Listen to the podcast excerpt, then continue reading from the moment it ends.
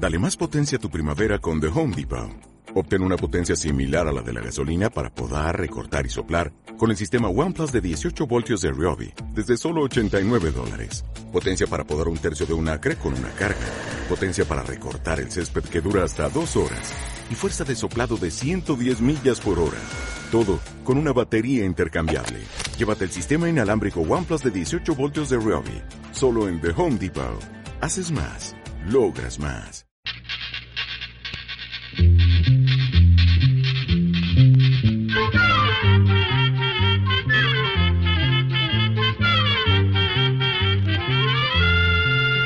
Llegó pa' todo,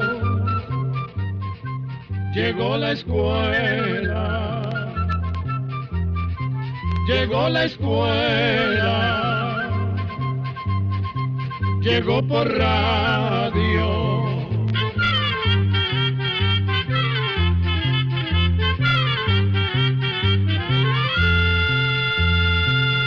Oigamos la respuesta. Es el programa que les trae a ustedes el Instituto Centroamericano de Extensión de la Cultura, ICQ. El señor Cruz Ramón García Martínez nos envió una carta desde Managua, Nicaragua, y nos preguntó lo siguiente. ¿Por qué en la ciudad, aunque haya rayería, nunca caen en las casas? ¿Hay algún sistema que se ha puesto para que esto no suceda? Oigamos la respuesta. Los rayos son descargas eléctricas que se producen cuando las nubes se cargan de electricidad. El rayo siempre busca el camino más corto para llegar a tierra. Por eso, los rayos muchas veces caen en lugares altos como cerros, árboles, torres y edificios. Pero la verdad es que pueden caer en cualquier parte y muchas veces caen en el puro suelo si es un lugar plano y sin árboles. En las ciudades se instalan pararrayos en edificios y casas, por lo que los rayos no caen directamente en esas casas ni en esos edificios que cuentan con pararrayos. Un pararrayo se instala con el fin de que el rayo descargue su fuerza en él, de manera que la carga eléctrica corra hasta tocar tierra sin causar ningún daño, es decir, manda la corriente a tierra. Es un aparato que han inventado para protegerse de los rayos, pues como el pararrayos atrae el rayo y lo lleva a tierra, es muy difícil que caiga sobre una persona, un animal o una casa. Ahora bien, un rayo sí puede caer en una casa si está construida con una estructura de metal, pero si es una casa de madera, es más difícil que esto suceda. Además, si en el lugar hay tendido eléctrico, lo más probable es que el rayo caiga en los cables del tendido y no sobre las viviendas. Pero el rayo también puede caer en una casa que esté en un sitio despoblado, donde no haya árboles u otras cosas más altas que la misma casa. En este caso, es muy probable que el rayo caiga sobre la casa, descargándose por el techo y las paredes. Si esto lamentablemente sucede, las personas que estén dentro de la vivienda pueden sufrir daños como quemaduras y hasta la muerte. Por otra parte, se puede decir que los automóviles son sitios seguros para permanecer durante una tormenta eléctrica, y son muy raras las veces en las que un rayo cae sobre ellos. Esto ocurre porque el hule del que están hechas las llantas es un material que aísla la corriente eléctrica, y por esa razón el carro queda como aislado del suelo. Desde Chiapas, México, un estimado oyente nos escucha y nos ha enviado una carta con la siguiente pregunta.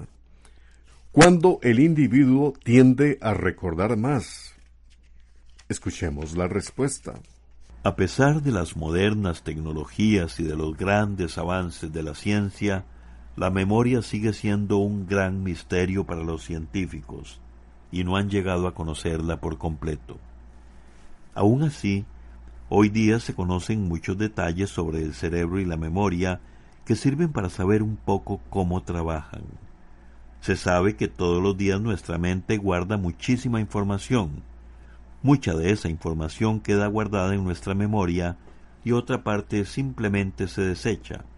Algunas cosas las recordamos sin problema, pero otros recuerdos como que se esconden o son tan antiguos que se nos aparecen en la mente como imágenes sumamente borrosas. Esos recuerdos permanecen allí guardados como en una especie de bodega oscura a la que muchas veces ni siquiera nos asomamos. Sin embargo, alguna sensación, olor, imagen o sonido pueden hacer que los recuerdos de esa bodega salgan de un momento a otro. También puede ocurrir que algunas situaciones del pasado hayan causado una impresión tan profunda en nosotros que quedan como grabadas en la memoria y permanecen allí por un tiempo. Además, los médicos han notado que a medida que envejecen, las personas tienen más dificultades para recordar lo que hicieron ayer, pero recuerdan sin problema ciertos momentos de la infancia. Los científicos también han descubierto que las personas tenemos una memoria para todo lo que hemos vivido y otra memoria que va guardando información de cosas que no hemos vivido en persona, pero que nos enteramos porque lo vemos o porque alguien nos lo ha contado o lo hemos escuchado en algún lugar. Y pasa que a veces la memoria nos juega una trampa, pues algunos sitios o situaciones nos hacen pensar que estuvimos allí, cuando en realidad se trata de esa información que nuestro cerebro guardó de las historias de los demás. Un estimable oyente nos ha llamado por teléfono desde Pérez Celedón, Costa Rica, y nos dice lo siguiente. Traté de usar solo arcilla para hacer un piso en mi casa pero cada vez que le caía agua se hacían barriales. Quisiera saber qué debo hacer para que la arcilla no se deteriore y resista las inclemencias del tiempo. También quiero saber si hay que tratar la arcilla con alguna otra cosa. Me interesa mucho el uso del barro en la construcción y sé que en otros países aún se usa. Oigamos la respuesta. En realidad es poco lo que pudimos averiguar sobre cómo hacer un piso de arcilla porque son muy pocas las personas que saben bien cómo hacerlo actualmente. En el tiempo de antes muchas personas en Costa Rica hacían el piso de sus casas de tierra apisonada y usaban barro mezclado con paja para hacer adobes con los que construían casas. También se usaba el bajareque, que consistía en hacer una armazón de madera y caña que después se recubría con barro. Este tipo de construcción con adobe y bajareque se prohibió después del terremoto de Cartago de 1910 porque el terremoto destruyó gran parte de las construcciones hechas con adobe, lo que causó una gran preocupación en el gobierno. Y tomando en cuenta que Costa Rica es un país en donde tiembla mucho y las casas de adobe y bajareque no soportan los terremotos, se prohibió este tipo de construcción. Por eso es que ya no hay muchas personas que sepan trabajar el barro para construir como antes, lo que ha hecho que esta tradición se haya ido perdiendo. Sin embargo, conversando con un señor ya entrado en años, él nos contaba que sus abuelos hacían los pisos de tierra apisonada. Primero construían un marco de madera para establecer los límites del piso. Después Dentro del marco iban echando la tierra y la apisonaban con un mazo de madera. Le echaban agua, se dejaba secar de un día para otro y después se volvía a apisonar. Pero ese señor no recuerda si le echaban algo al piso ya terminado para curarlo, pues en esa época él estaba muy pequeñito. Y por más que preguntamos a varias personas, no hemos podido averiguar si en Costa Rica nuestros antepasados curaban o no los pisos que hacían de tierra apisonada. Sin embargo, sí pudimos averiguar que en África, por ejemplo, para impermeabilizar estos pisos, los rocían con una mezcla de estiércol de vaca y agua. También leímos que en Honduras antiguamente los curaban rociándolos con jabón de cerdo. Lo que sí pudimos saber es que el problema de usar arcilla para hacer el piso es que el material cuando se moja se hace pastoso y si se seca demasiado se agrieta. Para evitar que eso ocurra lo que hacen es mezclar la arcilla con arena y para saber la proporción de arena y la proporción de arcilla van haciendo pruebas hasta comprobar la resistencia.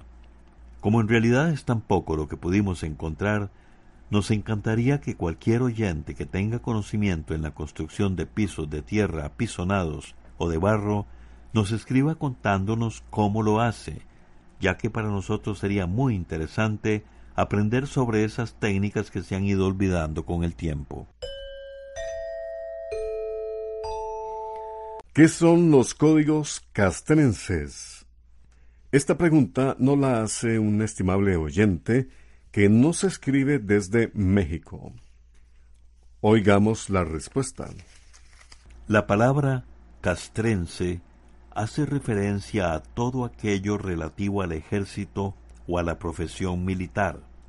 Esta palabra, castrense, viene de una palabra de la antigua lengua latina que significaba campamento militar. Por lo tanto, un código castrense es el conjunto de leyes que tienen que observar las personas que forman parte de las Fuerzas Armadas o del ejército de un país. En otras palabras, son leyes que todos los militares deben cumplir. Al código castrense también se le llama derecho militar o justicia militar. Es el régimen que vigila el cumplimiento de las leyes y códigos de conducta que se exigen para el correcto accionar de las Fuerzas Armadas. Programa D, Control 62. Así es, llegó la escuela, porque ya hace días que está a la venta el libro Almanaque Escuela para Todos del año 2016. Busque el libro Almanaque, no se quede sin el suyo, porque este año como todos viene con interesantes cuentos e historias, chistes, canciones, entretenimiento y muchas cosas más que usted podrá encontrar en el libro Almanaque Escuela para Todos del año 2016. Además, recuerde que el precio viene marcado en la portada del libro para cada país. Busque el libro Almanaque Escuela para Todos y disfrute su lectura en familia. Así llegamos a un programa más de Oigamos la Respuesta. Pero le esperamos mañana, si Dios quiere, aquí por esta su emisora y a la misma hora. Mándenos sus preguntas al apartado 2948-1000 San José, Costa Rica. También nos puede llamar a los teléfonos 22 25 52 38 o 22 25 53 38 o mándenos un fax al 22 25 22 27. También le damos el correo electrónico isq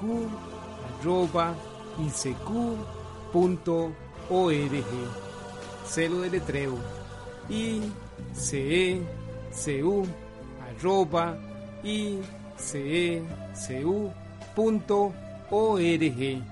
Para nosotros sus preguntas son muy importantes y estamos para servirle.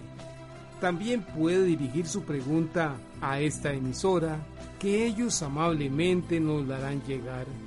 Muy importante, dele su nombre completo, dirección bien exacta ah, y el lugar donde escuche el programa. Recuerde que comprender lo comprensible es un derecho humano.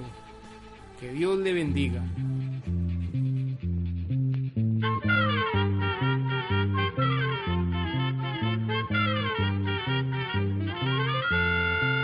Llegó el momento de despedirnos. Se va a la escuela, va cantando